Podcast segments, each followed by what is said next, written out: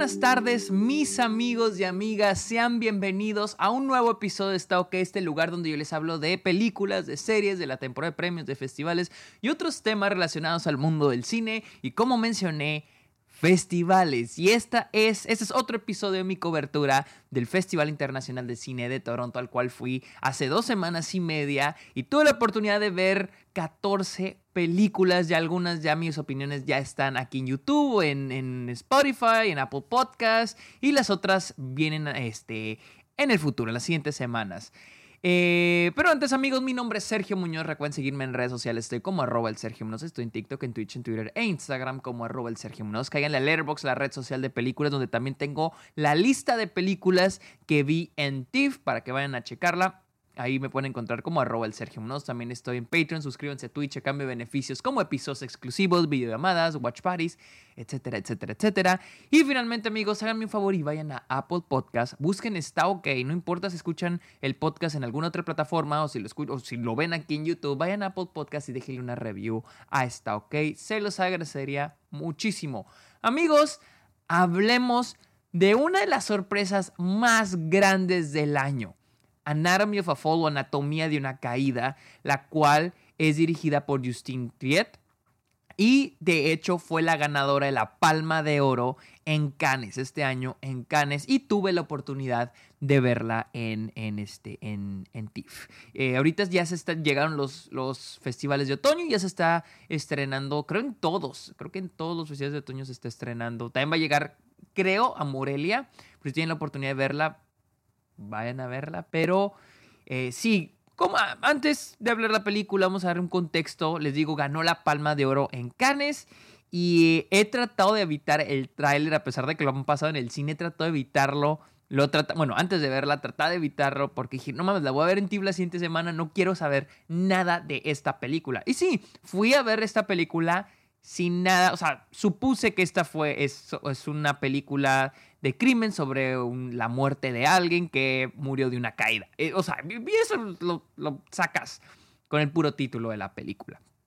Eh, pero bueno, ahora sí, les digo, eso era todo lo que sabía. Yo fui a ver casi a ciegas esta película, más que sabiendo que fue, era la ganadora de la Palma de Oro.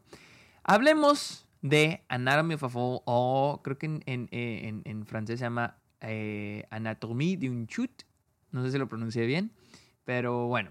Hablemos de la película. La película sigue a Sandra, interpretada por la actriz Sandra Hüller, quien es la que después de la misteriosa muerte de su esposo, quien cae del tercer piso, creo que es el tercer piso de la casa, ella termina siendo la sospechosa principal. Y toda la película, toda la historia se centra en la pregunta, ¿lo mató o no? ¿O se suicidó?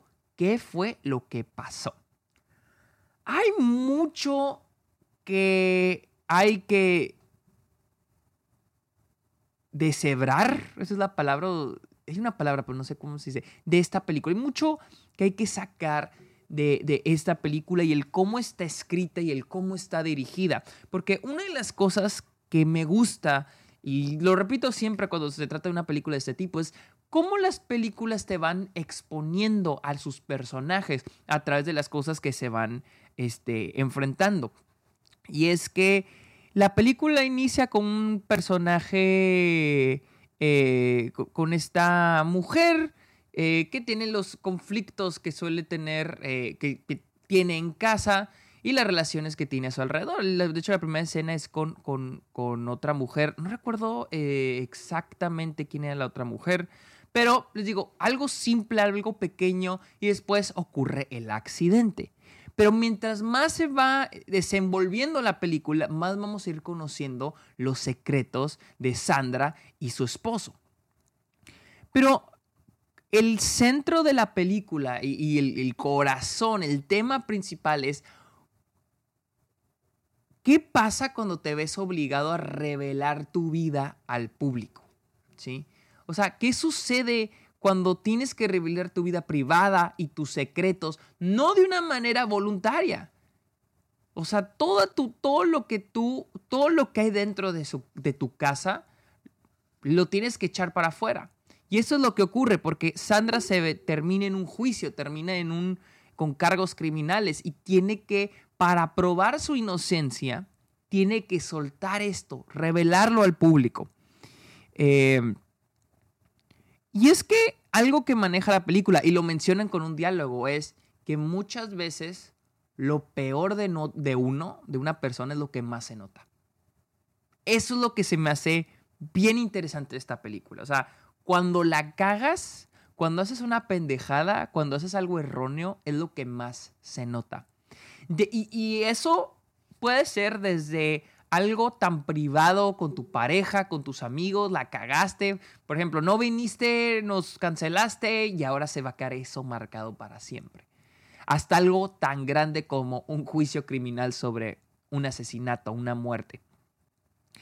Y eso es uno de los puntos que más habla la película. incluso relacionándolo un poco con una película que vi ya también en TIFF, que es Dream Scenario, que Dream Scenario maneja la idea de qué pasa cuando, cuando te llega la fama por accidente, cuando la fama te llega de una manera involuntaria, cuando no controlas tu fama, cuando te, te, vuelves famoso por algo positivo o algo negativo, por algo que no puedes controlar. Es algo similar aquí. ¿Qué ocurre cuando te ves obligado a soltar a abrir tu vida privada al público? Porque te ves obligado, porque no tienes otra opción, porque es tu forma de decir, güey, soy inocente.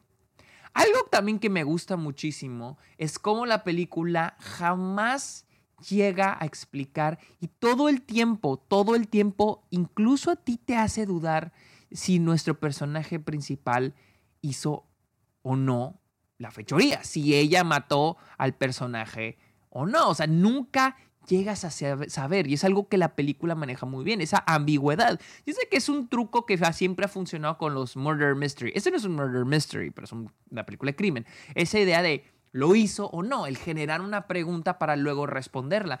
Y, pero es interesante aquí porque realmente la pregunta no es importante. Es importante, claro, para la historia del personaje y el probar que ella es inocente, pero para la audiencia llegamos a dudar de ella muchas veces. A veces estamos con ella y a veces decimos, es que nos estará incluso mintiendo a nosotros la audiencia y es algo que la película sabe manejar a la perfección. Estoy leyendo mis notas porque les digo, esto la, esta película la vi hace unas semanas. Eh, y, creo que esa habilidad que tiene la película para crear ambigüedad es lo que hace que nosotros nos estemos al filo del asiento. Pero no, pero es como el motivador, el motivador, podemos decir, para nosotros la audiencia. Pero lo que sí se la rifa bien cabrón es todo ese segundo acto. El primer acto es todo el setup de, de, de esta pareja y de... Es más, en el primer acto Ahora que recuerdo, el primer acto ni siquiera llegamos a ver al esposo hasta que está muerto. Nunca lo llegamos a ver hasta que está muerto. La película siempre se centra en el personaje de Sandra. Y es en el segundo acto donde ya es el juicio. Es un este, courtroom drama. Y ahí es donde se empieza a revelar todo lo de esta pareja, quiénes son y los problemas que tienen. Y es que, repito, es esta, esta idea de a veces lo peor de nosotros es lo que más se hace notar. Incluso entre las parejas, güey. No tienen una, una pareja eh, de amigos o una amiga que tiene una pareja y dices que, güey, el novio es bien tóxico, güey. O, la novia es bien tóxica, güey. Es bien grosera. Pero es como, pero no notamos, a veces dejamos de lado las cosas buenas o no las vemos. Preferimos enfocarnos en las cosas malas. Y es algo que la película hace eh, muy, muy, muy, muy, muy, muy bien. Otra cosa que que creo que la película maneja súper bien es la identidad de Sandra. Sandra es una mujer alemana en Francia. Su esposo, ella está en Francia gracias a su esposo. Y la situación y el contexto en el que está en la película es, eleva los stakes muy cabrón porque es, es también poner a esta mujer en una situación de claustrofobia está en un país que no es el suyo, donde vamos a ir aprendiendo que no es feliz eh, hablar un idioma que no es el suyo con gente que no la ve como igual. Y es algo muy interesante. Me gusta mucho cómo la película usa el elemento del idioma, del lenguaje, para mover la historia y para mover. No mover, eh, pero. No mover, pero encerrar al personaje. O sea, el estar en un país que no es tuyo y simplemente tener que hablar un idioma, o sea, verte obligada a hablar un idioma para explicar que eres inocente. Tu vida depende de tener que hablar ese idioma. Y es algo que eleva muy cabrón los stakes de la película y todo lo que los obstáculos que Sandra se tiene que enfrentar. Hay una escena espectacular que también define mucho el tema y ahora sí un poquito más al feminismo, que entra que es un tema que explora la película. Esa idea de qué pasa cuando una mujer tiene poder. Y es algo que vamos eh, a ir viendo detrás de la historia de Sandra y su pareja, que déjenme digo el nombre de la pareja. Es que Samuel, Samuel. Eh, el qué pasa cuando una mujer tiene más poder que un hombre. Que se ha ganado un nivel, que ha llegado a un nivel mayor que la de un hombre por su esfuerzo. Eh, y es algo que vamos a ver en la relación de Sandra y su esposo. Y es algo bien interesante porque lo que nos dice aquí la película es de que al final del día, por muy poderosa que seas, por muy poderosa que sea una mujer, al final le va a afectar. Y lo vamos a ver no solo en la relación que ella tiene con su esposo, pero también en el mismo juicio. Cómo la gente ve a una mujer poderosa como una amenaza. Y recuerdo que estuvimos en el QA con la, con la directora y eso fue algo que dijo. O sea, yo quería explorar cómo una mujer exitosa, que ha, exitosa y que ha logrado tantas cosas es una amenaza para la sociedad. Es vista como una amenaza, es vista como algo malo.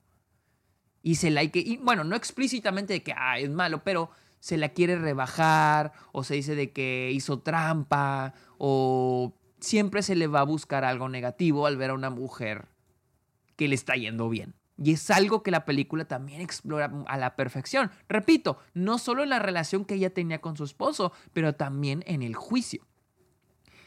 Algo que se me hace mágico es la edición de esta película, más ese segundo acto que es todo el juicio. A mí me maman los courtroom drama, me mama un chingo, todo lo que son juicios. Y más ahora, digo, estamos acostumbrados de los courtroom drama que son este gringos, ¿no? Ya este, incluso nosotros sabemos cómo es la, la, dinámica de los gringos cuando se trata de los courtroom, drama. Pero esta película está en Francia, es ambientada en Francia y vemos un juicio, cómo funcionan los juicios en Francia y es una pinche locura todos se, interrumpen, todos se dicen pendejadas. Está buenísimo. Y la película hace un gran trabajo de, edición al crear todos estos momentos. Se me hace espectacular. Em, también el, algo que a mí me mamó son las actuaciones. Las actuaciones es lo que mueve a esta película. O sea, Sandra Hüller qué actuación. Tiene una escena, hay una escena sobre una, un audio, pero se hace la, nos presentan la escena del audio. No voy a entrar en más detalles, pero es una escena entre Sandra y su esposo. Puta, no, no, no, no, no, no. Qué actuación la de esta mujer. Y es de que ella trae una presencia que funciona de una mujer, para una mujer y una persona muy ambigua, muy gris. Una persona por la que, a la que quieres apoyar, pero no sabes si, si estás del lado correcto de la historia, por decirlo de una manera. Es un personaje tan complejo y Sandra Hüller sabe darle tanta vida al, al, personaje de Sandra, que tiene su mismo su nombre. No, no, no, increíble. Pero la verdad, todas las actuaciones en esta película son asombrosas. La de su hijo, eh, creo que se llama Milo eh, Machado Greiner, que se llama Daniel, creo, creo que es el, actor que interpreta a su hijo. Asombrosa actuación del chavito, también increíble actuación. Creo que nomás tiene una o dos escenas el, esposo interpretado por Samuel Theis, que también tiene el nombre de, del actor. Increíble esa, e, esa esa escena entre ellos dos es espectacular. Una de las mejores, creo que la mejor actuación en una sola escena del año. O sea, es, oh no, es una locura esa escena.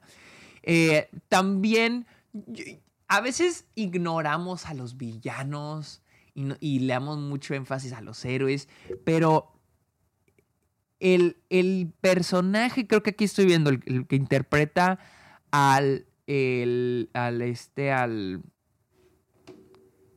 al personaje de el DA, le dicen en, en, en, ¿cómo se llama? En, en, en, inglés, el personaje del, puta madre, el, el fiscal, el fiscal el que va en contra de. El que está, el que está en contra de, de ella. No, no, no, no, no, no, no, no, no, no, no. Estoy yo admirado con la actuación de ese güey. Yo sé, es un hijo de la chingada. Es un hijo de la verga. O sea, de el personaje más odioso de todos. Pero es increíble, güey. No, no, no, es es, creo que es el, el actor Antoine Reynards, creo que es el que lo interpreta. No, no, no, rifadísimo el hombre, rifadísimo. Una, una actuación de, o sea, un, hijo de la chingada, un hijo, es un hijo de puta. No se le puede definir de otra manera, pero también una actuación asombrosa. Y no puedo dejar de lado al perro. La escena del perro. Y ya se ha hablado mucho del perro porque ganó el, el Palme d'Or en Cannes, la palma de perro le pusieron. Se la ganó ese perro. No lo puedo creer. No lo puedo creer. Creo que el perro se llama Messi. Creo que se llama Messi el perro. Tiene un momento que yo no podía creer que el perro estaba haciendo eso. ni no voy a entrar a detalles porque sí es una escena muy clave en la película. Pero, pero wow. Eh, Anatomy of a Fall es una increíble película y creo que algo que, les digo, para mí lo más fuerte es esos dos temas que toca. La idea de una mujer con poder, una mujer que le está yendo bien, como es vista por la sociedad como una amenaza. Y también la idea de cómo te ves obligado, obligada a abrir tu vida pública, a abrir tus vulnerabilidades al mundo para salvarte el cuello. Y algo que va a afectar tu vida, tu vida alrededor de ti, o sea, incluida tu relación con tu hijo, que es algo que también la película explora, la relación que Sandra tiene con su hijo. Eh, Anatomy of por algo, por algo ganó la Palma de Oro, es asombroso, es es un increíble thriller de crimen, eh, con increíbles actuaciones que habla, repito, de la vulnerabilidad de las personas, de abrirse, abrir esa vulnerabilidad, verte obligado a ponerte en situaciones claustrofóbicas en un mundo que te da la espalda y al mismo tiempo verte obligado a todo eso, a salvarte el cuello. Eso es lo que más me gusta. Una mujer que esté en una situación horrible para salvarse el cuello. Amigos, esta fue mi opinión de Anatomy of a Fall, la cual creo llega en diciembre a cines de Estados Unidos. Déjenme checo, aquí estoy checando. Siempre se me olvida checar antes de hacer el video, pero pues, pues así me siguen queriendo, ¿verdad? Eh, llega a... No dice. En octubre, oh, el 13 de octubre llega a cines eh, eh, cines selectos en Estados Unidos, allá en unas, en unas semanitas.